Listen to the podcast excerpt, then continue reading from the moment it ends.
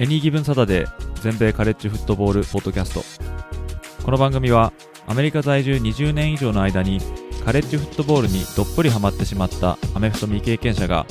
このスポーツの素晴らしさを素人の目線で伝えていくポッドキャストです。NFL のことは知っているけれどカレッジフットボールのことはよくわからないという方やもっとカレッジフットボールのことを知りたいという方に少しでも有益な情報をお伝えしていきます。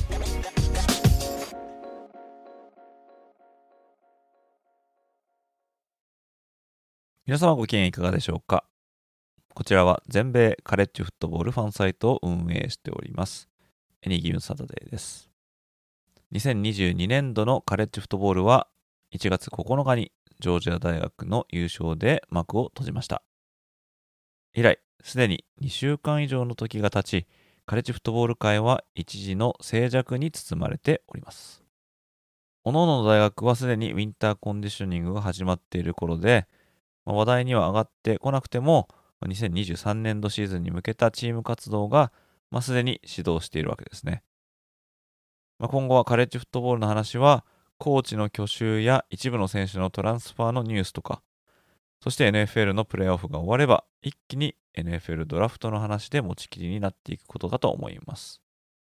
ということで、今回は、ポッドキャストを始めた初年度となったこの2022年度シーズンを締めくくるシーズン総括的なエピソードをお届けしたいと思いますので、お時間がある方はぜひご視聴ください。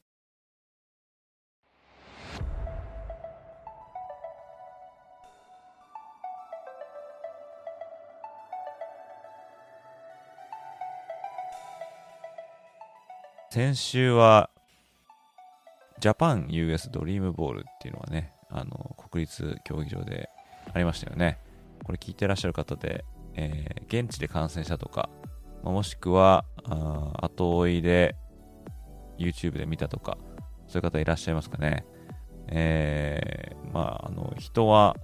残念ながらそこまで入ってなかったみたいですけども、うーん、ま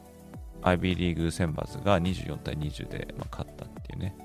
試合でしたね。正直、えー、日本代表がボロ勝ちするんじゃないかなって思ってたんですよね。っていうのは、やっぱ IB リーグは、まあ、NCAA でも一部の中では下の方のカテゴリーになる FCS、フットボールチャンピオンシップサブディビジョンの、まあ、1位カンファレンスということで、えー、しかも別にすごい強いカンファレンスっていうわけではないんですよね。で、このカンファレンスの中の、まあ、選抜とはいえ、えー、オールスターとは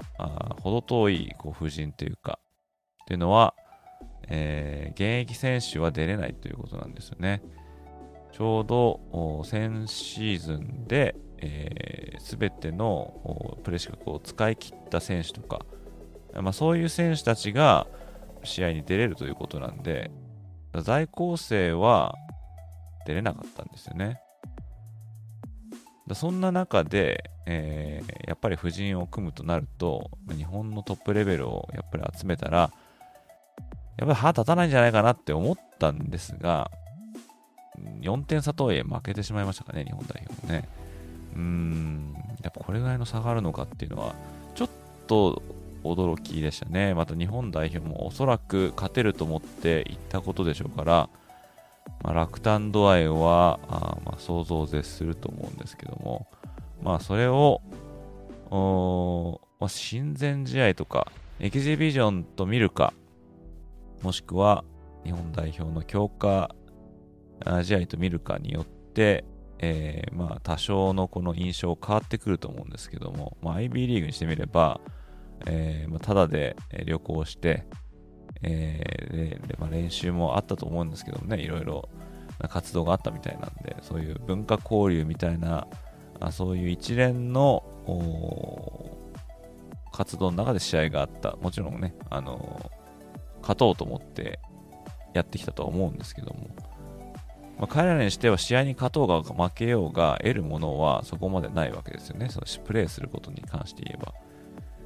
どちらかというと、この文化交流ということに重きを置いてたのかもしれない。そちらの方がね、きっと得るものはたくさんあったと思うんですけどもね。まあ、一方で日本代表が得るものっていうのは、まあ、やっぱり自分たちの今の立ち位置をこう再確認するというか、まあ、どこまで今やれるのかっていうね、まあ、そういうところで得るものっていうのはあると思うんで、そこら辺のね、利害関係が微妙に違ったんだじゃないのかなって思ったりもするんですけども、まあ、いずれにしても、この国際試合は長いこと続いてほしいですよね。うん、こうやってやってればいずれは日本も勝つ日が来ると思うんで、えー、まあ、そうですね。うん、試合的にはね、まあ内容、質、うんぬんは別として、やっぱりこの代表チームみたいなのが戦ってるのを見るっていうのは、まあ、興奮しますしね、うん、その点差的には、え、まあ、ワンポゼ差ということなんで、うん、まあ、面白かったといえば面白かったと思いますね。うん、皆さんどう思いましたかね、うんまあ、今後もぜひぜひ続いていってほしいと思いますね。はい、ということで、えー、じゃあ始めていきたいと思うんですけども、まあ、その前にですね、ちょっと今週ないし、先週にわたって、えー、世に出ていたニュースをですね、えー、軽くちょっと紹介しようかなと思います。えー、まずはですね、クレムソン大学の新しいオフェンシブコーディネーターにテキサスクリスチャン大学のギャレット・ライリー氏を指名したというニュースですね。まあ、クレムソン大学はアトランティックコーストカンファレンスに所属している、まあ、強豪ですけども、昨年は残念ながらカレッジフットボールプレーオフ進出を逃してしまいましたね。まあ、ACC のタイトル取ったんですけども、まあ、その中であのクレムソン大学のオフェンスはですね、パワー不足が結構指摘されていたんですよね。で、このオフェンスを2022年度に指揮していたのが、ブランドン・ストリーターっていう人なんですよね。一昨年までの OC がトニー・エリエットさんで、で、えー、今年から彼はバージニア大学の監督に就任したので、その後釜として、え、QB コーチだったブランドン・ストリーター氏が、ま、内部で昇格したっていうことなんですけども、でこれまで、まあ、このストリートさんはですね、まあ、デショーン・ワトソンとか、トレバー・ローレンスをコーチしたっていう QB コーチですね。ということで、QB 育成としては名を馳せるっていうコーチなんですけども、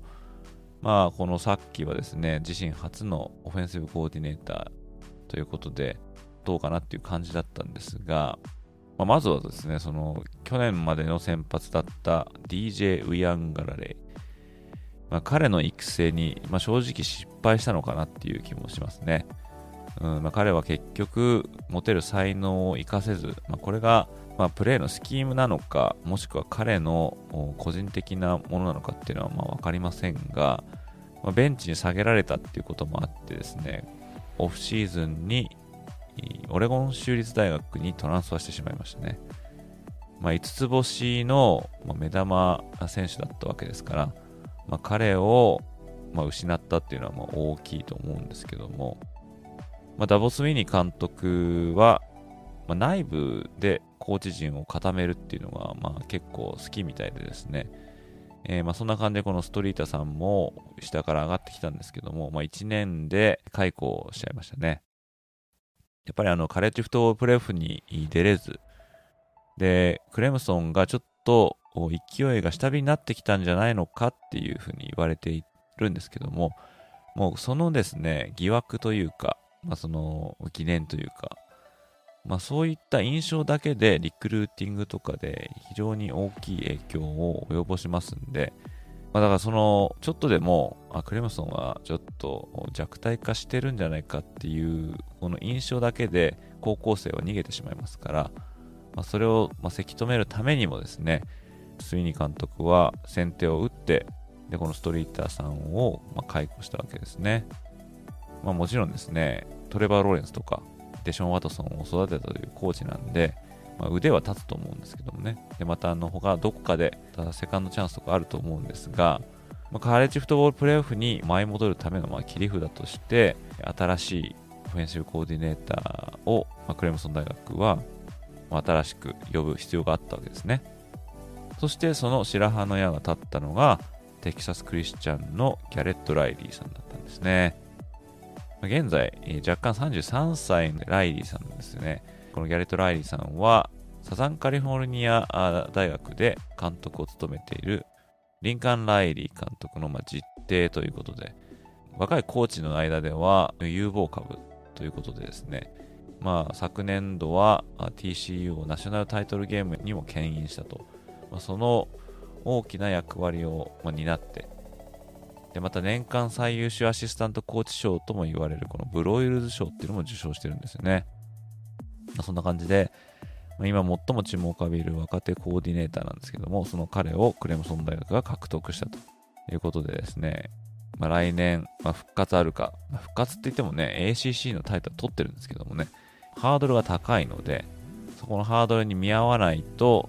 2桁勝利したとしても、失敗したシーズンなんてね、言われてしまうんですよね。まあ、なかなかあのシビアな世界ですけども。まあ、ちなみに、そのオフェンシブコーディネーターであったギャレット・ライリーさんを奪われてしまったテキサス・クリスチャン大学は、アーカンソー大学のオフェンシブコーディネーターだったケンダル・ブライルス。この人を新たに OC として招聘しております。このブライルスさんは、かつてベーラ大学とか、フロリダ州立大学で OC を務めたという、まあ、この人もまあ敏腕なんで、まあ、テキサス・クリスチャン大学も、またこの彼のもとで、えー、まあどんなチームを作ってくるのかっていうのは注目されるんじゃないかなと思います。また、コーディネーターの去就問題、これにつながる話としてですね、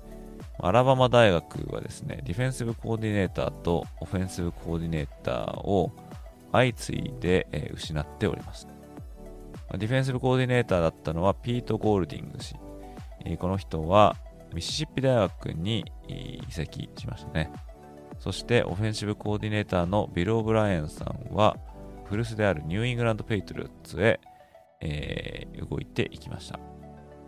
で、この DC のゴールディング氏はですね、2017年の12月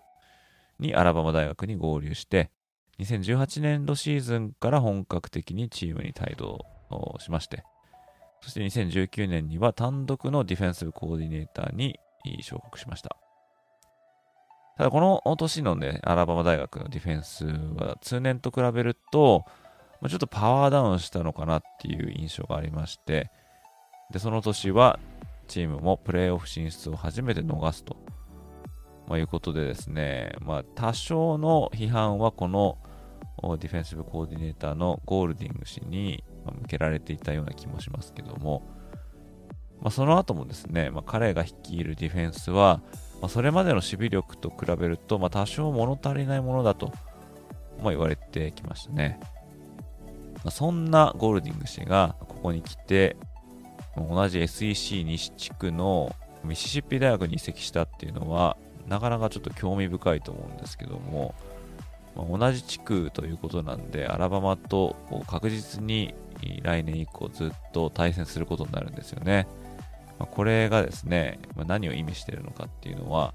まあ、憶測の域を得ないんで、えー、まあ、例えば、正番監督とゴールディング氏の仲が良くなかったんじゃないのかとか、まあ、もしくはミシシッピ大学の監督さんのレン・キフィンさん。この人はもともとアラバマ大学でやっていて、まあ明言はしなくてもやっぱりアラバマ大学に勝ちたいとは思ってると思うんで、そのためにアラバマ大学からディフェンシブコーディネートを引き抜く。まあね、その裏がど何があったのかとかちょっとわかりませんけども、まあ、この動きはちょっと興味深いなと思いましたね。で、また、オフェンシブコーディネーターのオブライエンさんですね。この人は2011年にペイトリオッツでオフェンシブコーディネーターを務めていた方ですね。まあ、当時、ペイトリオッツの QB だったのは言わずと知れたトム・ブレイディですけども、まあ、彼とね、ベンチでなんか、えー、言い合ってたっていうのがすごい印象的ですよね。ま、この動画見たことある方いらっしゃるか分かりませんけども、まあ、もうその当時すでにもうスタープレイヤーだったトム・ブレディに、まあ、怒鳴りつけているって、もうお互いがこう怒鳴り合ってるっていう、そのシーンがですね、まあ、印象的で、まあ、あのブレイディにこう忖度なくこう怒鳴りつけるっていうのは、まあ、なかなか度胸があるなって思った印象があります。でその彼は2012年から2年間、ペンシルバニア州立大学のヘッドコーチを務めました。でこの当時、ペンシルバニア州立大学は元アシスタントコーチのジェリー・サンダースキー市議の起こした男児性的虐待事件、まあ、こういうスキャンダルがありまして、まあ、これで揺れてましてで彼らのレジェンダリーヘッドコーチだったジョー・パターノ監督も、まあ、この騒動の責任を取る形で解雇されるという史上稀に見るスキャンダルに、ま揺れていたんですねこの時そのチームを任されたのがこのビル・オブライエンさんだったんですけども、まあ、彼は2年間で15勝9敗という数字を残しまして、まあ、チームの空中分解を防いだ人物とされております。そしてその後、2014年からは NFL のヒューストン・テキサンズの監督に就任しましたね。まあ、ここでは7年間で4度のプレーオフ進出を果たしますけれども、まあ、後年には GM を兼任したことで、まあ、チームを管理しきれなくなったっていうふうに言われていて、で2020年度シーズン途中に解雇されましたね。その翌年の2021年にアラバマ大学のオフェンシブコーディネーターに就任して、その年は、まあ、タイトルゲームに進出しましたけども、まあ、決勝戦で、まあ、ジョージア大学に敗れたと。そして2年目となった昨年度は、カレッジフットボールプレーオフが導入されて以来、2度目となるプレーオフ進出を逃すと。シーズン中も珍しく2敗とかしてしまって、えー、まあ残念ながら2019年以来のプレーオフ不出場になりました。まあ、彼のプレーコーリングには賛否が分かれてまして、まあ、特に地元のタスカルーサとかではですね、まあ、どちらかというと、まあ、OC を変えた方がいいんじゃないかっていうような声も上がっていたんですよね。まあ、そういった意味ではあ、まあ、このファンにとってはこのオブライエンさんの離脱の話は、まあ、そこまで悲観的に取られていないと思うんですけども、まあ、次はじゃあ誰がゴールディング氏並びにオブライエンスオブライエン氏の後釜に座るのかっていうね話になると思うんですけども、まあ、例えばですね、えディフェンシブコーディネーターには2017年までアラバマ大学で DC を務めていたジェレミー・プルイットさん。この彼は2017年以降、テネシー大学の監督に就任していたんですけども、2020年に解雇されて、で現在はニューヨークジャイアンツのシニアディフェンシブアシスタントっていうあ役割を担ってますけども、まあ、彼があ復帰するんじゃないのかっていうような、まあ、噂もありますが、まあ、ただ、テネシー大学で監督して大失敗しまして、しかもリクルーティング違反を犯して、現在テネシー大学は NCA からの、ま捜査のメスが入ってるんですけども、まその疑惑を引きずったままアラバマ大のコーチ陣に入閣するのは、まあ、いかがなものかっていう声も、まあ、あるんですよね。で、また、オフェンシブコーディネーターの候補には、まあ、例えば元 LSU の OC だった、まあジョー・ブレディまあ、この人は今、ビルズの QB コーチですけども、あとは、元タンパベイバッカニアーズの OC だったバイロン・レフトイッチとか、元ブラウンズのヘッドコーチだったフレディ・キッチン。彼はもともとアラバマ大学の QB だったんですよね。そして、元アリゾナ・カーディナルズのクリフ・キングスバリー。彼はシーズン中で終わってからですね、に、まあ、解雇されてしまいましたけども、なんか噂によると現在いろんな話をこうシャットダウンするためになんかタイかなんかにねと彼女と一緒になんか旅行に出かけちゃって、えー、今音信不通みたいなそんな話もありますけども、まあ、これまでねアラバマ大学が雇ってきたオフェンシブコーディネーター。特にレーン・キフィンさんとかスティーブ・サーキジアンさんとかはスプレッドが好きなオフェンシブコーディネーターで、ビル・オブラインさんはどっちかというとプロスタイルだったような気がするんですけども、そのナショナルタイトルをこういっぱい取っていた時のオフェンスに戻したいんだったら、例えばこのキングスパリ監督なんかは、エアレード系の監督さんで面白いんじゃないかなって思うんですけどね。どちらにしてもコーディネーターとしてニック・セイバンさんが例えば NFL とかないしカレッジでちょっと失敗した人を引き寄せて、まあ、リハビリみたいな感じでえー、また世に送り出すみたいな、まあそういうことを考えると、今挙げた人たち、特にキングスバリーさんなんかはいいんじゃないかなと思いますけども、これもまだまだ分かりませんけど続きましてはですね、このフロリダ大学とジェイレン・ラシャーダ、この高校生の騒動っていうのがありましたね。でこのジェイレン・ラシャーダっていうのは QB なんですけども、5つ星のリクルートですね。えー、彼は以前、マイアミ大学に進学すると口約束していたんですけども、12月の中旬にあったアーリーサイニングピリオドで、進学先を購入する際に、マイアミ大ではなくてフロリダ大学に進学するということに決定していたんですね。で、これマイアミ大学からフロリダ大学に心変わりした理由っていうのは、まあ、NIL、ネームイメージライクネス。自分の商標とかでお金を稼げるっていうことですね。えー、これ経由で、なんと1300万ドル。これは1ドル100円計算なら13億円。で、現在のレートである1ドル約130円だったら、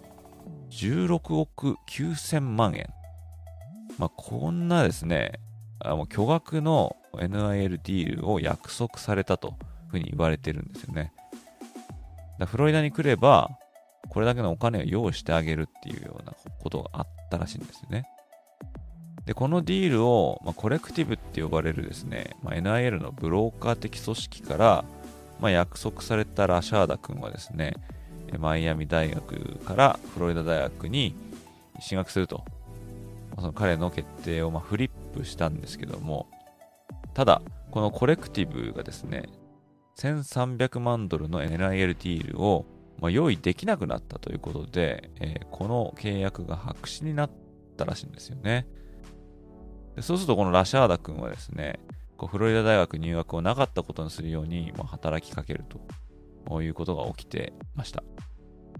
で、これサインするこの紙はですね、ナショナルレターブインテントっていうんですね。でこれにサインすると、このサインした選手は絶対にその大学に行かなきゃいけないんですね。やっぱ辞めたっていうのはそう簡単にはできないんですよね。ねこれは今後の契約なんで。だから一度サインすると、まあ、契約とみなされてそう簡単にはそれをなかったことにはできないということなんですけども、まあ、彼がフロリダに行くっていうふうに決めたのはこの1300万ドルの NIL ディールがあるからこそでそれがないんであればフロリダに行く理由も見当たらないみたいな。まあ、要するに彼らとしては、まあ、話が違うじゃないかと。いうことで、まあ、フロリダ大側に事態の修復を要求するんですけども、まあ、これが結局うまくいかないで、で、フロリダ大学も入学の契約を無条件で無効化にすることにま同意したっていうことなんですよね。で、これ、あの、もし、フロリダ大学が、いや、ダメですっていう風になったとして、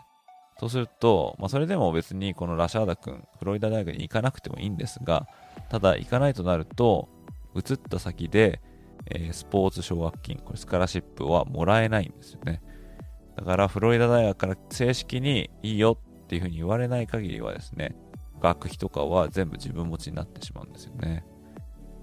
でこのラシャーダ君の家族は何とかしてこの1300万ドルのディールを回収したかったと思うんですけども、まあ、そのためにくれないんだったら出てっちゃうよみたいな話もしたと思うんですけども、まあ、結局、まあ、フロリダ大学が1300万ドルを用意したわけではないので、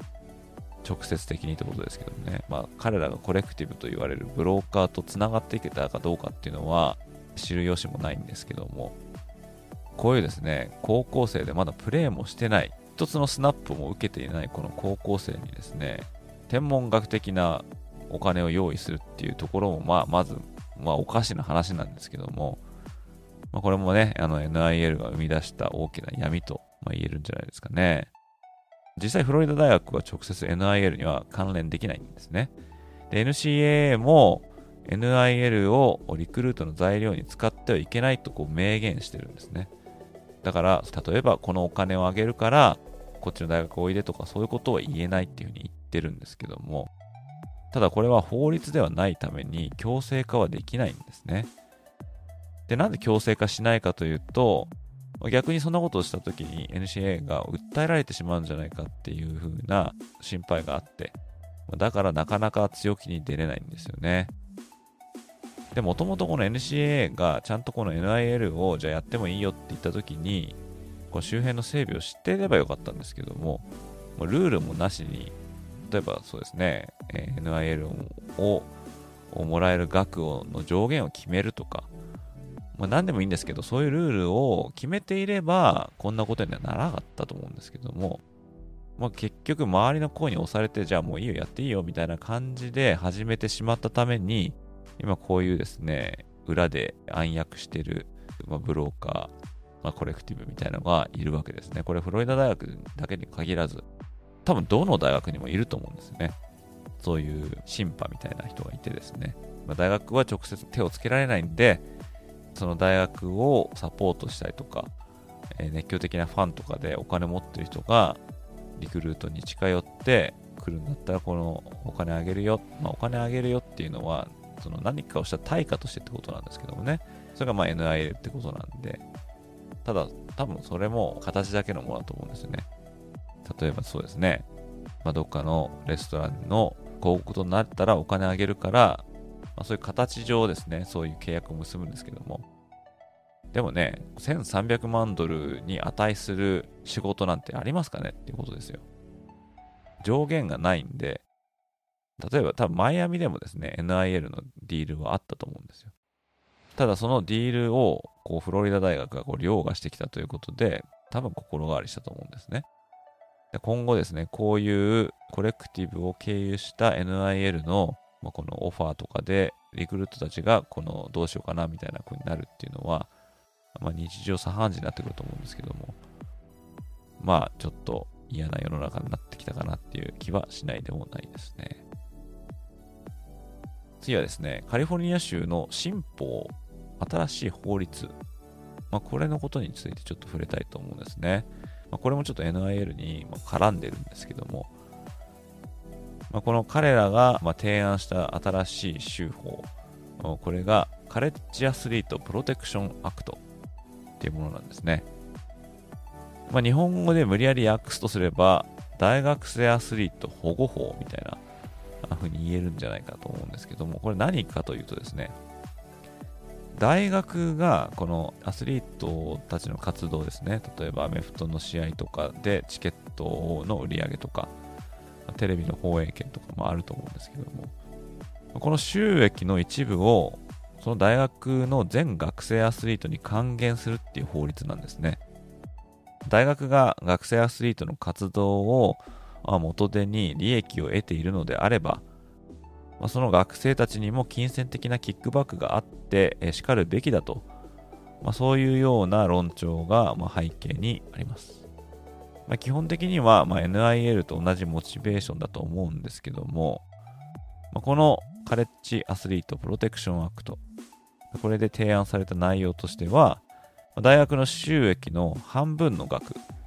ここから大学が実際学生たちに提供している奨学金、スカラシップですね。で、この額を除いた額を学生アスリートに平等に分配するっていうものなんですね。で、このお金はアスリートたちが学位を取って卒業するときに、まあ、受け取ることができるっていうことなんですよね。NIL だとこう有名選手とか、まあ、そういう一部の学生だけが莫大なお金を手に入れるということで、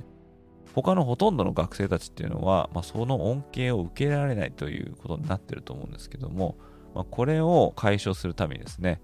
みんな平等にお金が入ってくるっていう、まあ、こういう法律はどうだというふうに提案が出て、まあ、これまだ審議にかけられている状況で、まだまだその現実的にどうなるかっていうことは分かってないんですけども、まあ、もし通れば、まあ、画期的な法律になるんじゃないかなと思いますね。まあ、カリフォルニア州はですね、2019年に NIL を早々に認める法律、これは Fair Pay to Play Act、これ SB206 っていう法律を通しまして、で、これがですね、NIL が全国的にこう承認されていくっていう、この足がかりになってるんですけども、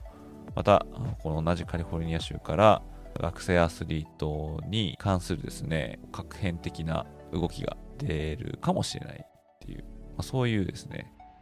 新しい法律が、ま、提案されましたっていう話ですね。でその他にはですね、まあ、簡単にこう触れてみたいと思うニュース。これですね、例えばミシガン大学のコ・オフェンシブコーディネーター、マット・ワイス氏。この人が解雇されたっていう話ですね。まあ、この人は、えー、ミシガン大学で、まあ、こうっていうことなんで、他の誰かと一緒にこのオフェンシブコーディネーターを務めてたんですけども、まあ、この人が、まあ、自分の大学にあるコンピューターに、まあ、不適切な内容のものを、まあえー、保持していたとか、まあ、閲覧していたとか、まあ、いう疑惑なんですよね。まあ、何かっていうふうにはちゃんと明言されてないんですけども、まあ、おそらく、まあ、ポルノ系の動画か、まあ、画像か、まあ、ないし、なんかまあチャイルドポルノとかね、まあ、そういうですね、絶対に NG のようなものを見ていたのかなんだかわかんないんですけども、まあ、そういうようなことをっていうふうにまあ言われてます。まあ、これはですね、表には出てないんですけども、うん、ひょっとしたらまた他のことだったかもしれませんけどもね。まあ、これがバレて、捜査が入って、もう多分1週間もしないうちに、ま解雇されましたよね。で、ミシガン大学は、2年連続でビッグ10を制してプレーオフに行ってますけども、1年目の時の OC、これはジョシュ・ガティスっていう人なんですね。でジョシュ・ジョシュガティスさんは、あ2021年にオフェンシブコーディネーターを務めて、その時の手腕を買われてはマイアミ大学に行ったんですけども、でこのガティスさんですね、つい先日、このマイアミ大学のオフェンシブコーディネーターを解任されてしまいました。まあ、最優秀アシスタントコーチ賞であるブロイルズ賞を2021年に受賞したっていうですね、えー、オフェンシブコーディネーターだったんですね。で、えー、まあ、2022年度からマイアミ大に移ってきたんですけども、まあ、チーム自体は、ま、負け越して、オフェンス的にも全く機能せずということで、マリオ・クリストバル監督、早々にオフェンスの改革に着手ということで、まずはガティスさんを切ると、そういう風になってますね。まあ、こういうですね、監督ないし、オフェンシブコーディネーターの解任、移動、まあそういう話っていうのはどんどんどんどん出てくると思うんですけども、これをね、すべてこうピックすると、キリがないんで、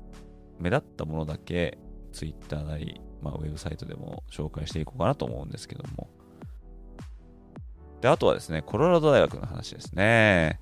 マイアミ大学に進学するとしていた今季ナンバーワンのリクルート、このコーナーバックのリクルート、コーマニ・マクレーン、この子がですね、コロラド大学に進学すると心変わりしたという話ですね。でもすでにですね、えコロラド大学は、え2022年度のナンバーワンコーナーバックトラビス・ハンター。で彼もジャクソン州立大学から転校してきたと、まあ、このジャクソン州立大学っていうのが現在コロラド大学を指揮しているディオン・サンダース監督がいたところですね、まあ、コーチプライムと呼ばれているサンダース監督がこのオフシーズンにコロラド大学に来てで、えー、その影響でこのトラビス・ハンターもついてきたっていうことですけども、まあ、その影響も多分大いにあったと思うんですけどね、このあ逸材のマックレーン君もコロラドに来たということで、2023年度のナンバーワンコーナーバックが相次いでコロラドにやってくるということでですね、これは大きなニュースとして取り上げられてましたね。このコロラド大学は非常に注目のチームとなると思うんですけども。で、最後はですね、エド・リード。でこの方ね、もう皆さんご存知だと思うんですけども、まあ、主にボルチモア・レイブンズで、えプレーしたセーフティーの選手ですよね。まあ、彼はもともとはマイアミ大学でプレーしていたんですけども、彼はですね、12月にベスン・クックマン大学、こちらは FCS の HBCU、ヒストリカリー・ブラック・カレッジ・エン・ユニバーシティというですね、まあ、歴史的に主に黒人の学生を受け入れてきたっていう大学、まあ、その一つであるベスン・クックマン大学の監督に就任したんですが、ただ先日、早々に決別したと、まあ、こんなニュースがありましたね。まあ、大学の監督に就任したのが12月27日です。そして解雇されたのが1月21日なんで、1ヶ月持たなかったんですよね。で、これ何があったかっていうことなんですけども、もともとこの HBCU にはですね、最近結構昔の有名選手がやってきて、で、あの、監督を務めるなんていうのがね、こちら流れとしてあったと思うんですけど、まあそれは、さっき言ったこのジャクソン州立大学で指揮を取ったディオン・サンダースさんとか、あとテネシー州立大学のエリー・ジョージとか、であとはですね、ブラウンズで2018までヘッドコーチを務めたヒュー・ジャクソンさん。これはグランブリングステートっていう同じく HBCU の大学にやってきて監督さんを務めていると。まあ、そういうですね、黒人の往年の著名人がこの HBCU にやってきて、まあ、指揮を取るっていうような多分ですねそういう黒人学生の地位を上げるとかあとはそういう活躍のチャンスを広げてあげて、まあ、人生でこう活路を見出すみたいなそういうような手伝いをしたいという、まあ、そういうことで来てると思うんですけどもまあ、それの流れでこのエド・リードさんもですね、まあ、やってきたわけですね。このベスン・クックマンに。ただ、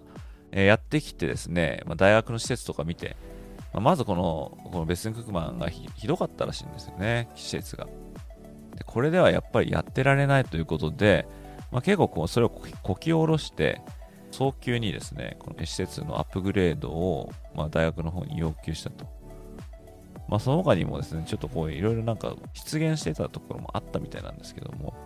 まあ、それにですね、ベスン・クックマンは引いてしまって、でそれで早々と練習することもなくですね、やっぱり、えー、契約を白紙に戻すというようなちょっと騒動があったみたいですね。まあ、このエドリードさんは決して自ら監督を辞めるなんて一言も言ってないと。大学側が自分をま選択しなかったっていう、えことを言ってまして、まあ、非常に怒ってましたね。何が起きたのかっていうのは、もうちょっと後になったら出てくるのかもしれないんですけども、うんまあ、そんなニュースもありました。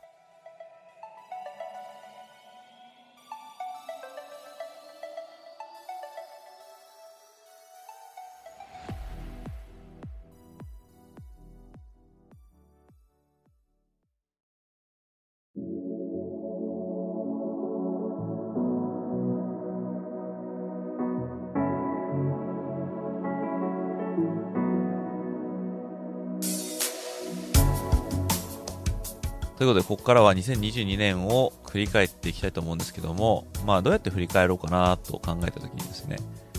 まあ、1から10までこう振り返ると、もうダラダラしてしまうと思うので、えー、今回は、全米ランキングを見ながら、ちょっと振り返ってみようかなと思いますね。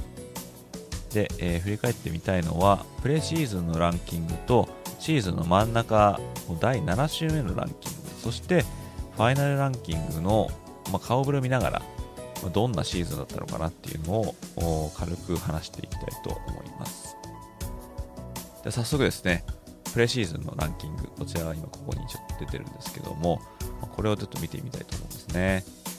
ま、プレシーズンのランキングっていうのは、このサイトやら、ポッドキャストでもちょっと言ってるんですけども、まあ、ほぼ机上の空論ということで、まあ、誰もですね、その実際試合を見てないのに、誰が強いとかっていうのはわからないと思うんですよね。まあ、だからそのちょっとした情報として、まあ、その時に世間の目はどんな風に映ってるのかっていうようなことを、まあ、見ればいいのかなって思うんですけども、まあ、ちょっとこのトップ見てみようと思うんですが、え、1位がアラバマ、2位がオハイオ州立大学、3位ジョージア、4位クレムソン、5位ノートルダム、6位テキサス A&M、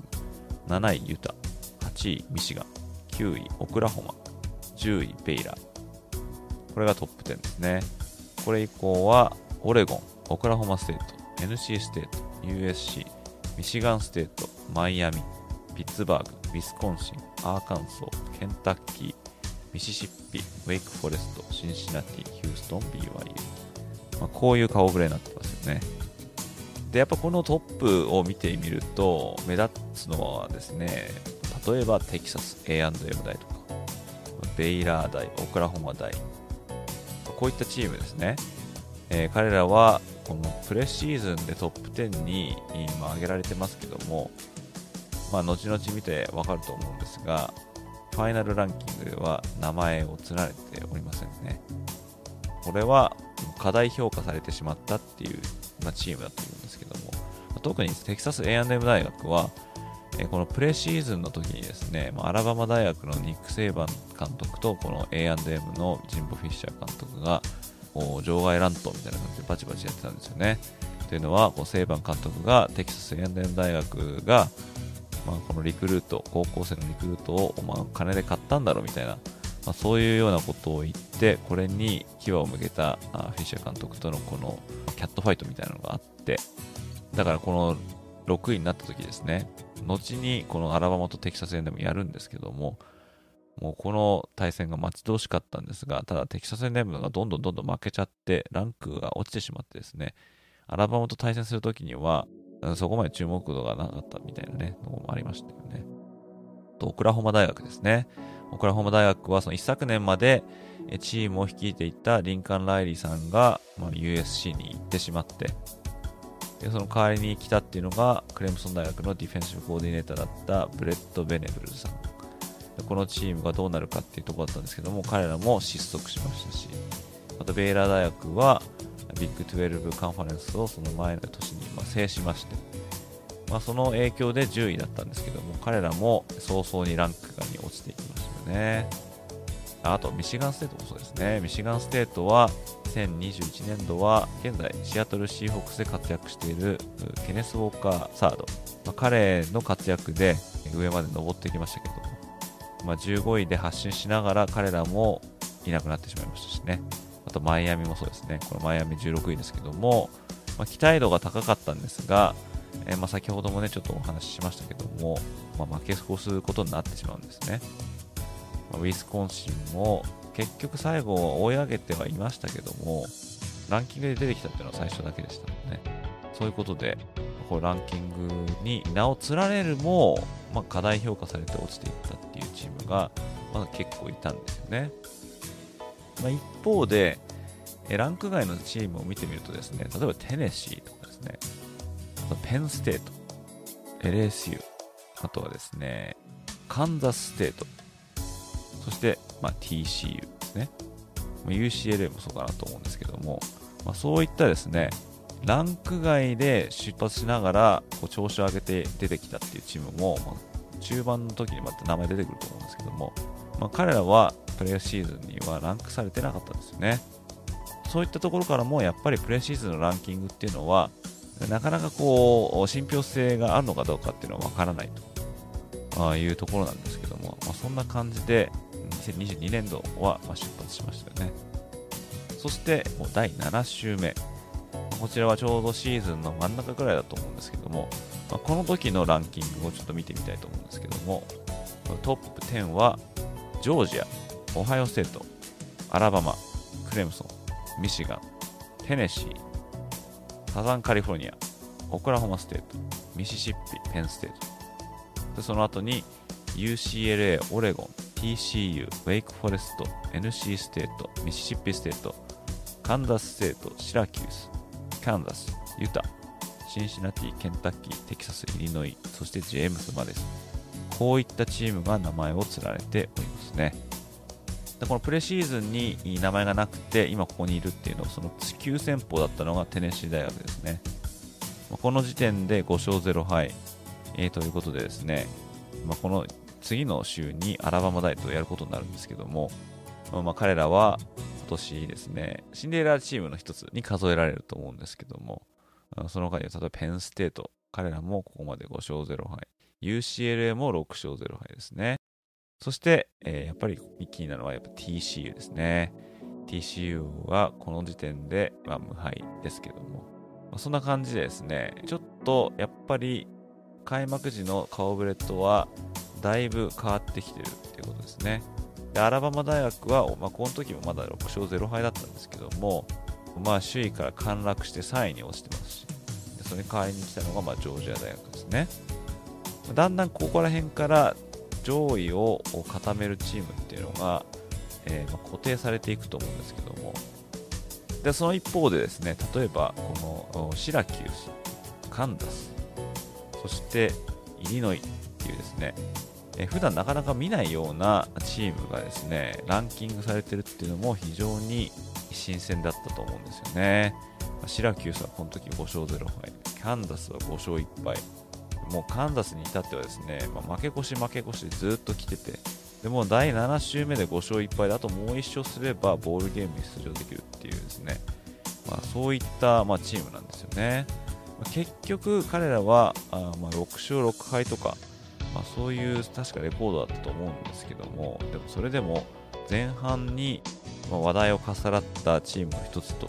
して、まあ、挙げられると思うんですよね。あと、イリノイ大学はこの時5勝1敗ですもんね。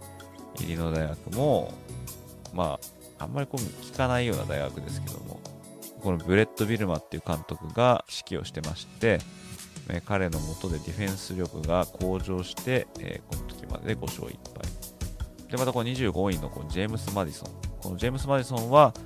えー、2022年度シーズンから FCS より上がってきたっていうチーム。その割にですね、5勝0敗なんですね、ここまでね。さらにこの後、勝ち星を伸ばすんですけども、こういったチームが残ってますよね。で一方で、例えば、まあ、ノートルダム、フロリダ、からあとウィスコンシン、そしてテキサス A&M、そういったチームは落ちてしまってますかね。テキサス A&M に至っては、一つも投票数入ってませんから、まあ、今後ですね、まあ、この今言ったノートルダムとかノースカロライナっていうのはまあ上がってくるんですけども、この時点でそのプレシーズンで名前があった、でも、まあ、要するに要するにオーバーレイテッドだったチームっていうのは、すでに姿を消していますよね。そしてここから一気にこうファイナルランキングを見てみようと思うんですけども、まあ、ファイナルランキングはトップからいくと、ジョージア、テキサス・クリスチャン、ミシガン、オハイオステート、アラバマ、テネシー、ペンステート、ワシントン、トゥレーン、ユタ、これがトップ10ですね。これ以下はフロリダステート、サザンカリフォルニア、クレムソン、カンザスステート、オレゴン、LSU、オレゴンステート、ノートルダム、トロイ、ミシシッピステート、UCLA、ピッツバーグ、サウスカロライナ、フレズノステート、そして25位がテキサスと。まあ、こういうメンツになってるんですよね。まあ、1位のジョージア、あ当然ですね、ナショナルタイトルをゲットして15勝0敗という完全無欠のシーズンを送ったというチャンピオンですね。結局131チームある中で唯一の無敗チームということで、えー、何の文句もなく1位を獲得したというチームですね。2位はそのジョージア大学に決勝戦で65対7で、えー、まあ完敗してしまったテキサス・クリスチャン・ユニバーシティですね。この TCU はですね、まあ、さっきも言ったんですけども、もともとはプレシーズンの時にランクされてなかったんですね。そこから連勝に連勝を重ねて、えー、まあ、ビッグ12カンファレンスの優勝決定戦でカンザステートに負けちゃったんですけども、まあ、それでもプレーオフに残って準決勝でミシガン大学を倒して、まあ、ジョージア大学との対戦に挑んだということで、まあ、結果はですねボロ負けしてしまったんですけども、まあ、彼らのこれまでのことを考えると、ま、ここまで来たのは大躍進だったと、ま言えると思うんですよね。そして3位はミシガン大学ですね。一昨年、ビッグ10を制しまして、で、カレッジフットボールプレーオフに初めて出場したんですけども、その翌年となった2022年度も、ビッグ10 2連覇、そしてカレッジフットボールプレーオフも2年連続で出場するというですね、まあ、ここ最近では稀に見る躍進を、ま遂げてますが、まあ、ここまで来ると、やっぱり次は、まナショナルタイトルゲームに出場すると、まあ、いうことになると思うんで、ま、ファンとしてはね、もうちょっと上を見たかったとは思うと思うんですけども、ま、安定してこういうトップに入れるっていうのがなかなか今までミシガンなかったので、まあ、ミシガンのジム・ハーボ監督の指揮があまあようやく板についてきたというふうになってると思うんですけどね、まあ、このミシガンはハーボ監督自体が NFA に行くんじゃないかなって言われたりとかですね、まあ、さっきも言ったようにマット・ワイスさんがあまあ解雇になったりとか、えーまあ、あとはですね、ちょっとリクルーティング違反の疑惑が今あって NCA の捜査が入ってるとか、まあ、ちょっとですね、ごたごたしておることもあるんですけども、ただフィールド上での結果っていうのはよく出てますよね。そして4位はオハイオステートですね。オハイオステートは、もともとこのカレッジフットボールプレーオフのランキングが出るときに、ファイナルランキングの前までは5位だったんですね。ただ、そのサザンカリフォルニア大学がパック12カンファレンスのタイトルゲームで負けたことで、なんとか滑り込んだというチームですけども、まあ、ミシガンとオハイオステートのこの伝説のザ・ゲームと呼ばれるですね、カレッジフットボール界随一のライバリーゲーム、まあ、こちらがオハイオステートのホームでありまして、まあ、これでオハイオステート負けてしまうんですね。これでミシガンに2連敗ということで、かなり印象は良くなかったんですが、ただ、ジョージア大学と対戦したピーチボールのセミファイナルでは、負けず劣らずという試合をしまして、まあ、1点差で惜しくも負けるということでですね、まあ、ちょっと流れが変わってれば、彼らがタイトルゲームに行ったとしてもおかしくないと。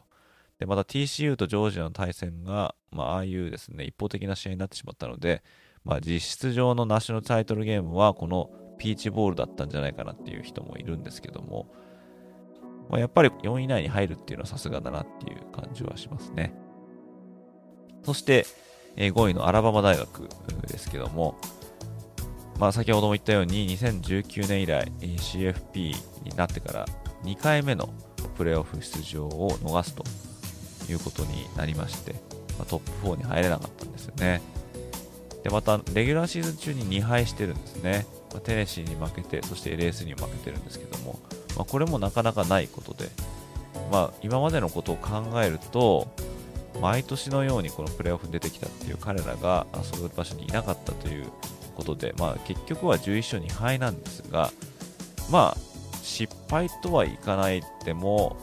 満足は全くできないようなシーズンっていうようなレッテルを貼られてしまいましたよね。まあ、これが他のチームだったら、もう11勝2敗で全米5位だったらもう大満足になると思うんですけども、やっぱアラバマ大学が背負っているこの期待度を考えると、5位そしてプレーオフに行けなかったってことは、まあ、手放しで喜べることではないということなんで、来年以降がまたちょっとどうなるかっていうのが気になるところですけども。そして6位はテネシー大学ですね。まあ、テネシーは、まあ、先ほどもからも言ってるように、このシンデレラチームの一つということで、えー、ここまで11勝2敗で、そしてニューイヤーズボールにもちゃんと出場したということですね。でクレムソン大学に勝ってですね、11勝を挙げてますけども、これは1998年に彼らがナショナルタイトルを取った、それ以来ぐらいの素晴らしいシーズンだったんじゃないかと言われていて、えー、ま監督さんのジョシュ・ハイペルさん、彼はすでにこの活躍を、ま評価されて年間900万ドルの新しい契約を更新してますから、まあね、これが一発屋じゃなかったってことを示すためにも来年以降、また彼の投足には注目が集まるような気がしますね。そして7位はペンステートですね。ペンステートもテネシーと同じく開幕時にはランキングには上がってなかったんですけども、まあ、今季はですね、まあ、2敗してまして、でその2敗っていうのがミシガンとオハイオステートと、まあ、彼の上位にいるチーム、この2チームのみに敗れた。であとは全部勝ってるんですね。最後にはローズボールでユタ大にもま解消しまして、2016年にランニングバックのセイクワン・バークリーとかを用意して快進撃を見せた以来のいいシーズンだったと言われていて、えー、まこれもまた来年以降がどうなるかっていうのに注目が集まると思うんですけどもそして8位のワシントンですねワシントンを快進撃を支えたのはインディアナ大学から、え、転校してきた QB のマイケル・ペニックス・ジュニアですね。彼は今季 QB 界隈で最多パスヤードを投げていたと思うんですけども、後半かけてぐぐっと上がってきたチームで、もうすでに来年のパック12カンファレンスでの優勝候補にも挙げられているという、今後が楽しみなチームですね。で、9位はグループオフ5のアメリカンアスレティックカンファレンスからやってきたトゥレーン大学ですね。彼らは今季12勝2敗ということなんですけども、AAC を制して、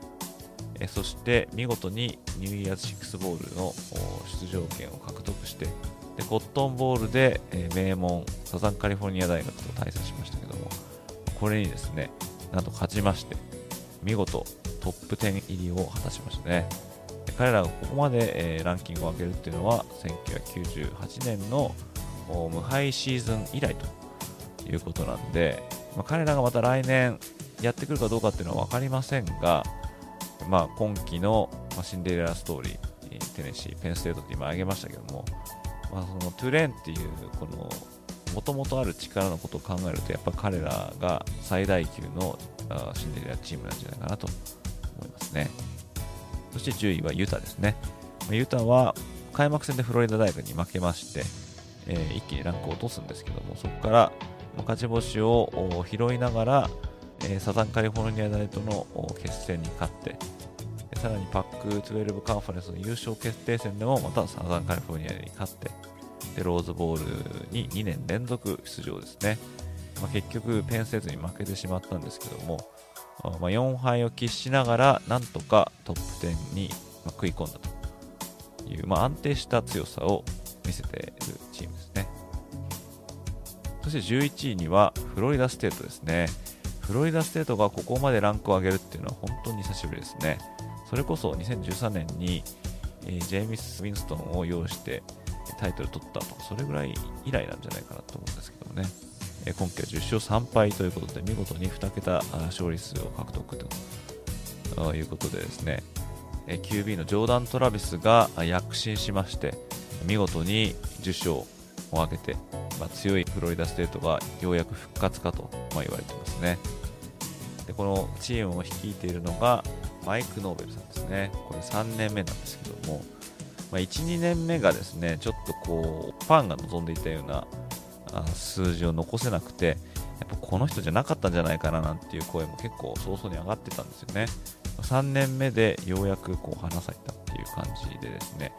まあこれは最初の1年、2年で結果が出ないからといって、まあ、勇み足的に解雇しなくてよかったんじゃないかなって思うんですよね。まあ、それは他のチームにも言えると思うんですけどもま、確かにね、あのすぐに結果を出してほしいっていう大学側の気持ちもわかるんですが、まあね、せめて3年、5年ぐらいは監督さんにチャンスを上げてほしいなっていうふうに思ってしまうんですけどもね、やっぱり1年目でいきなりですね、新しい人が来て結果出すっていうのはなかなか難しいと思うんですよね。まあ、もちろん今季のテキサス・クリスチャンみたいにソニー・ダイクスさんが1年目でいきなりこのナショナルタイトルに連れていくみたいな、まあ、レアなケースもあるんですけども、まあ、そういった意味ではこのフロリダステートが、えー、まあ辛抱強くこのノベル監督に指導を任せた、まあ、これがちょっとずつ花開いてるのかなっていう感じしますねそして12位のサザンカリフォルニア大学ですね、え、彼らは今季からオクラホマ大学の指揮を執っていたリンカーン・ライリーさんを、まあ、引き抜いてでその影響で、え、QB は同じくオクラホマ大学のケイレブ・ウィリアムスとか、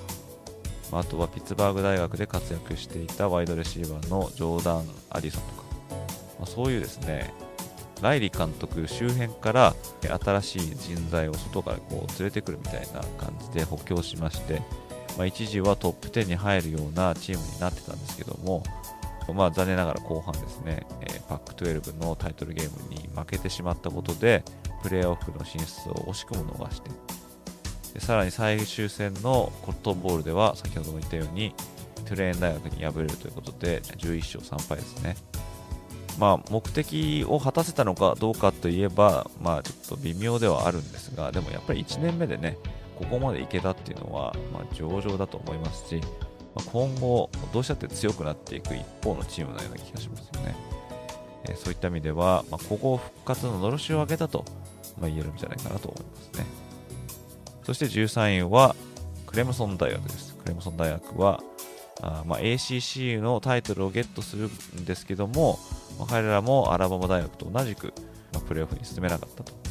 いうことで、まあ、13位、まあ、これは、まあ、お世辞にもいい数字とは言えないとまいうことなんで、まあ、冒頭でも紹介した通り、ダボ・スウィニー監督はこの状況を打破するために、早くも TCU のオフェンシブコーディネーターであるギャレット・ライリー氏をまあ招聘してますね。来年以降が楽しみなチームですけど。で、14位はカンザス・ステートですね。カンザス・ステートは TCU との激戦を制してビッグ12カンファレンスのタイトルをゲットしたっていうチームですね。ボールゲームではね、シュガーボールでアラバマ大学に負けてしまいましたけども、まあ、彼らももともとはランキングに乗ってなかったチームなんで、えー、まあ10勝4敗で2桁取ったっていうのは、まあ、素晴らしかったんじゃないかなと思いますね。で、15位のオレゴン大学。まあ、オレゴンは開幕戦でいきなりジョージア大学にボコボコにされちゃいまして、でこのチームを率いているのがそのジョージア大学でディフェンシブコーディネーターを率いていたダン・レニングさんっていう人なんですけども、まあ、それ以降立ち直してですね連勝に連勝を重ねて、まあ、パック12の優勝戦線にも、まあ、立ってたんですけども、まあ、後半ちょっとですね負けが込んでしまって、まあ、結局15位になりましたけども、まあ、チーム的には悪くないチームだと思いますから、まあ、来年以降もね特にあのボー・ニックスっていうクォーターバックが残留することが分かってまして、まあ、すでに彼はハイズマントロフィー候補なんても言われてますからね、えー、まあ彼を中心にまたオレゴン大学来年も力を発揮してくるんじゃないかなと思いますね。で、16位は LSU。LSU は今季から元ノートルダム大学の監督、ブライアン・ケリーさんを招聘して、まあ、彼はね、ノースから来たっていう監督で、え、サウスには LSU でどういうふうに結果を残せるかとまあ、思われていたんですけども、10勝4敗ということで、2桁を取りましたよね。でまあ、最大の、ま、見どころだったのは、アラバマ大学との決戦を制したっていうあの試合ですね。彼らはオーバータイムで、ツーポイントコンバージョンを見事に決めて、ま、勝ったっていう、まあ、試合だったんですけども、今後もまた楽しみなチームなんじゃないかなと思います。その他には、まあ、オレゴン生徒、オレゴン生徒も誰も予想しなかったこの10勝3敗、ということで、チーム的には結構安定してきてると思いますし、18位のノートルダム大学、もともとは5位発進で最初の3試合で2敗してしまったというチームで、ちょっと先行きが怪しかったんですけども、9勝4敗まで持ち直しまして、で今後もね、またあのオフェンスがあどうなるかによっては上を狙えるチームなんじゃないかなと思うんですけどもま彼らは新しくクォーターバックにですねウェイクフォレストからの転校生のサム・ハートマンっていう選手をですね編入させることに成功しましたので、えー、彼らもディフェンスは定評があるんで、えオフェンス次第ではまたどんどん上に上がってこれるんじゃないかなと思いますね。で、19位はトロイ大学ですね。トロイ大学は12勝2敗ということで、彼らがね、2桁勝利するっていうのもなかなかないと思うんですけども、このグループ5の中でもね、トゥレーン大学に次いで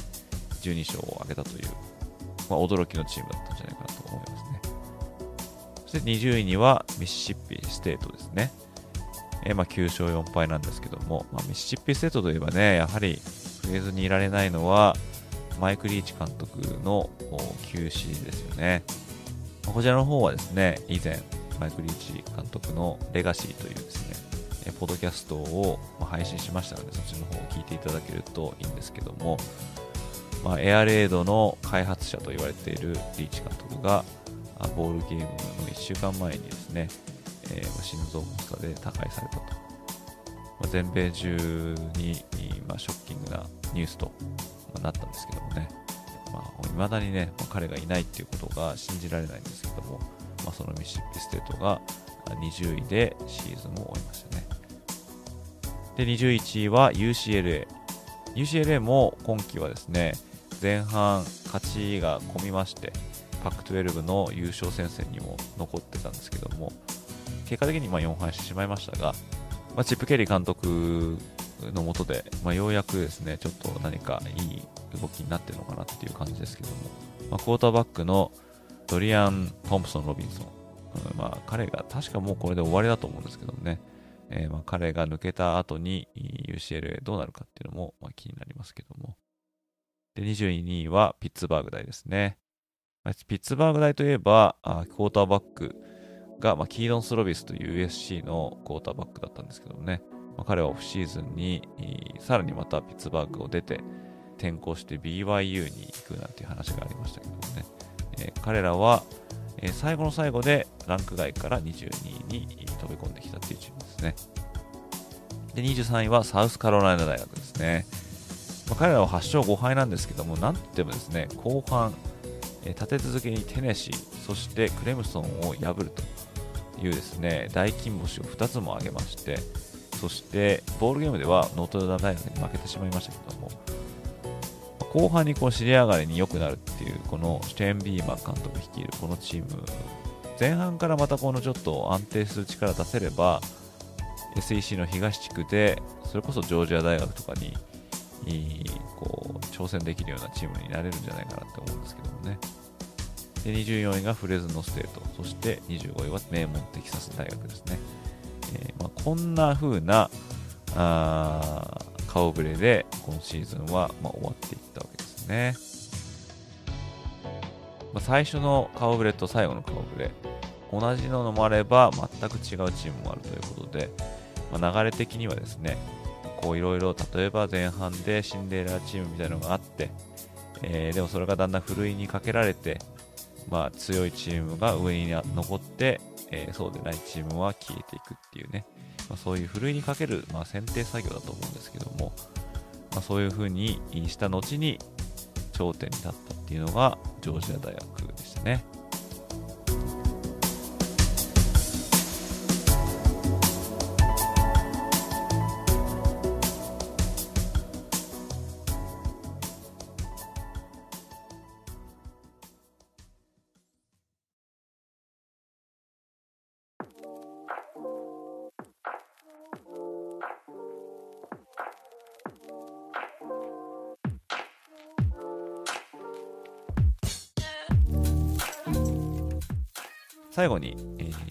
話は早いかもしれないんですけども、2023年度に注目したいポイントっていうのを、まあ、いくつか挙げて終わりにしたいと思うんですけども、まあ、やっぱり最初に気になるのは、ジョージア大学が3連覇できるのかどうかっていうことだと思うんですね。ジョージア大学は2011年、2012年のアラバマ以来の2連覇を、まあ、達成しまして、で目指すはまあ3連覇、まあ、3P となっていますけどもね。まあ、今までのカレッジフットボールの歴史の中で、特に1936年のポール・イーラ、えー、これは AP ランキングが導入された年なんですけども、それ以降だと3連覇を果たしているチームっていうのはいないんですよね。だからもし来たるシーズンにジョージア大学が三度優勝するとなると史上初の3連覇チームということになりまして、まあ、いよいよジョージア大の、まあ、ダイナスティが確実に始まっていくっていうような、まあ、ことになると思うんですけども、まあね、そう簡単にはいかないとはいえ、今のところラスベガスのオッズはそれをサポートしているように思いますんで、この開幕までの8ヶ月で一体このジョージア大学がどんなチームに育つかっていうことで、まあ、それがあま左右されていくと思うんですけども、まあ、あとは今年カレッジフットボールのプレーオフ進出を逃したアラバマ大学とクレムソン大学、まあ、彼らが復活してくるのかどうかっていうことですね。まあ、復活って言ってもどちらも2桁勝利上げているんで、まあ、別に落ち目っていうわけではないのかもしれないんですけども、やっぱり常連校として、え、常にプレーオフに顔を連ねていた彼らが、また2年連続で出れないっていう風になると、いよいよパワーバランスも確実に変わってきてるのかなっていうことになりますんで、え、当然両チームとも力を蓄えてやってくると思いますし、まあ、アラバマ大学は冒頭にも紹介した通り OC、DC がいなくなったということで、えー、セイバン監督が一体誰をコーディネーターに添えるのかということで、また話は変わってくると思いますし、また、えー、クレムソン大学は新しくギャレット・ライリーさんを OC に添えましたんで、でそして、えー、DJ ウィアンガラ・レイがいなくなった後のオフェンスを、まあ、このライリーさんとスウィーニー監督でどう作り上げていくのかっていうのもまた気になるところですよね。であとは昨年ハイズマントロフィーを受賞したケイレブ・ウィリアムス。まあ、これはサザンカリフォルニア大学の QB ですけども、まあ、彼がトロフィーを2年連続獲得できるかっていうところにもまたちょっと注目が集まるんじゃないかなと思いますね。で長いこと1935年からトロフィーっていうのは授与されてるんですけどもその中で未だかつて2年連続でトロフィーを獲得したっていうのはオハイオ州立大学のランニングバックだったアーチー・グリフィン。この方のみなんですよね。で、このケイレブ・ウィリアムス、今年2年で、来年3年生。で、おそらくそれでプロ入りにすると思いますので、えー、もしこのグリフィン氏のこの偉大なる記録に並ぶ2連覇を獲得するなら、まあ、来年のこの2023年度、まあ、これにまあ絞られてくると思うんですけども、まあ、これをウィリアムスができるのかどうかっていうのも気になるところですよね。まあ、あとはですね、テキサス大学ですね。まあ、テキサス大学には元5つ星のナンバーワン QB クイーン・ユアーズっていうクォーターバックがオハイオステートからやってきて、まあ、去年先発 QB を任せられましたけども、まあ、テキサス時代はま8勝5敗ということで、まあ、微妙な戦績でしたよね。で、ここにやってきたのがアーチ・マニング君ですね。まあ、言わずと知れたペイトン・マニングとイーライ・マニングの甥っ子なんですけども、まあ、彼がこのユアーズと先発争いを、ま、繰り広げると思われております。このサラブレッドのこのマニング君が一体ユアーズを倒して先発の座を獲得できるのか、もしくはユアーズが先輩としての意地を見せて、この先発の座を確保できるのかどうか、こちらも非常に気になるところだと思いますね。そして最後、注目したいポイントはコロラド大学ですね。コロラド大学2022年度の成績は1勝11敗と。もうダントツで、まあ、ビリッケツだったんですね。このパック12のカンファレンスでは。で、0敗っていうチームはどこ探しても今いないので、1敗っていうのはコロラド、マサチューセッツ、これも1勝11敗。あと、ノースウェスタンも1勝11敗。っていうのは、あと、サウスフロリダも1勝11敗ですね。で、かつてはですね、コロラド大学はビッグ12カンファレンスとかで、名を馳せていた時もあったんですけども、もうここ20年ぐらいですね、もう点でダメなんですよね。で、そこにやってきたのが、ディオン・サンダース監督、コーチプライムですね。で、すでに彼はコロラド大学で、えー、リクルート活動をアグレッシブにやっておりまして、で先ほども言ったように、ジャクソンステートからトラビス・ハンターを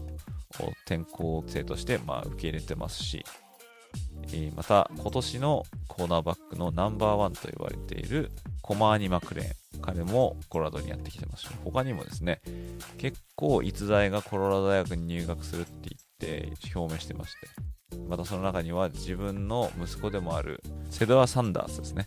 えー、彼は QB ですね、えー、確か他にも子供がもう一人いたと思うんですけどもね。まあそんな感じでですねコロラド大学はディオン・サンダース監督のもとで一体再建を図ることができるのかっていうのは、まあ、非常に注目が集まるところだと思いますね。彼らはパック12所属ということで、来たるシーズンはサザンカリフォルニア大とか、そういう強いとことやるんですけども、これあの、以前、ジョエル・クラットっていうですね、えー、FOX スポーツの専属解説者、まあ、この方がポッドキャストやってるんですけども、まあ、彼のポッドキャストの中で、このコロラド大学のことを取り上げてまして、まあ彼はコロラド出身なんで、まあ、ちょっとバイアスかかってるっていうのもあるんですけども、さすがにですね、2023年度に何か起きるかっていうのはないかもしれないけど、2024年にナショナルタイトルレースに絡んできてもおかしくないみたいなことを言ってたんですね。それをパッと聞いた時にそんなバカなと思ったんですけども、まあ、よくよく彼の話を聞いてると、2024年からですね、パック12からサザンカリフォルニア大学と UCLA がビッグ10に移籍することで、えー、いなくなってしまうんですよね。そうすると、コロラド大学にしてみれば、パック12のタイトルゲームで優勝しさえすれば、そしてその時はですね、えー、多分プレーオフが12チーム制に拡張してると思うので、だからあパック12の優勝チームにないさえすれば、トーナメントに出れると。で、そのチャンスは、まあ、なくもないというふうに言ってるので、ひょっとしたら2年後にはすでにプレーオフに進出するようなチームになってるかもしれないよなんてね、えー、ちょっと気の早いことを言ってましたけども、ジャクソンステートで勝利を重ねて、で、見事にカンファレンスでも優勝とかしてまして、まあ、腕は立つのは分かってるんですけども、ただ、その対戦相手はやっぱ皆ですね、FCS チームなんですよね。で今回コロラド大学でやってきて対戦する相手っていうのはそのレベルやりやっぱりちょっと上なんで実際結果が出るのかどうか、まあ、これやってみないと分かんないんですけどもここら辺にもちょっと注目が集まってると思いますね。まあそこら辺が来年度に注目したい、まあ、今からなんでね、まあ、このいろいろな話が出てくると思うんで、えー、またシーズン前にかこんな話するときはですね、また変わってるかもしれないんですけども、まあ、この話しただけでもね、すでにちょっとこう、待ち遠しいですよね。開幕がね。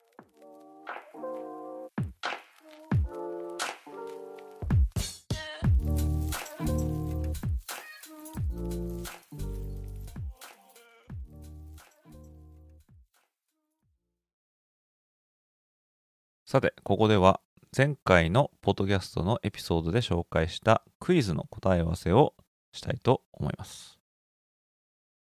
どんなクイズだったかというと、2022年度のタイトルゲームのジョージア大学と TCU の試合は65対7というスコアで、その得失点差はなんと58点だったと。まあ、これはカレッジフットボールのプレーオフ、並びに以前の BCS タイトルゲーム、それらも含めて、えー、ナショナルタイトルゲームでは最多のマージンがついたと。まあ、そういう試合だったんですけども、まあ、このジョージアと TCU の試合の58点差、この試合以前の最多得失点差というのが28点だったんですね。で、この28点差をつけて CFP のタイトルを取ったチームというのが、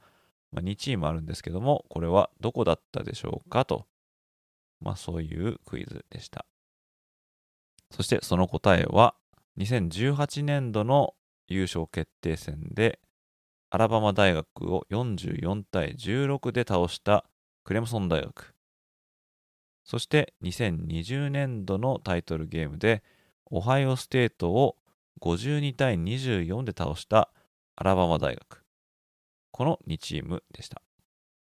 それでも今回のジョージア大学はその記録をさらに30点も上書きするというとんでもないレコードで、まあ、優勝を果たしたということで彼らの圧倒的な強さが浮き彫りになった数字となりました。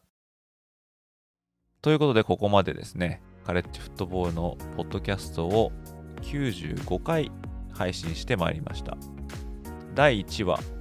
なぜカレッジフットボールを愛されるのか。まあ、このポッドキャストを出したのが1月の30日だったんですね。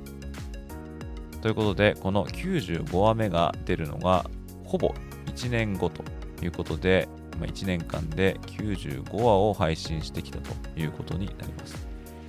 まあ、途中ですね、1ヶ月ポッドキャストチャレンジと銘打って毎日1エピソードずつ配信したっていうこともあったんですけども、まあ、そういうのを経てなんとか1年間走り続けることができましたこれもひとえにこうやって聞いていただけてるリスナーの皆様のおかげだと思っております。中には1時間近いエピソードもあったかと思いますが熱心に聞いていただけてる皆様の数がちょっとずつ増えてそれが私のモチベーションになっております、配信当時は明言はしてきませんでしたけども、ポッドキャストの方にはですね、今までのエピソードはシーズン1ということで、ラベルを貼らさせていただいております。そして、今回で丸1年を迎えたということで、でまたシーズンも終わって、また新しいシーズンが始まっていくということなので、今回のエピソードで、このシーズン1、フィナーレとさせていただきたいと思っております。まあ、キリがいいということだけであって、えー、シーズン2はまたすぐ始まると思うんですけども、まあ、このシーズンがですね、シーズン1、シーズン2、そしてシーズン10、その先にもずっとずっと続くようにですね、今後もこのポッドキャスト活動を長い目で、えー、やっていきたいと思っておりますので、えー、リスナーの皆様、今後ともよろしくお願いいたします。また、ポッドキャストの内容とか、スタイルとか、長さとか、その他もろもろ何かご意見、ご感想があればですね、え Twitter の DM なり、当サイトの E メール、info ags-football.net こちらの方に、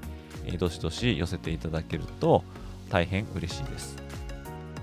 ということで、カレッジフットボールの方は、ひとときの静寂を迎えますけれども、今後ともまた面白い話を逐一お届けしたいと思っておりますので、ウェブサイト、ポッドキャスト、ライブ配信、そしてツイッターの方もすべて込み込みでごひいきのほどよろしくお願いいたします。ということで、今回もここまで聞いていただきありがとうございました。また次回のエピソードでお会いいたしましょう。それでは失礼いたします。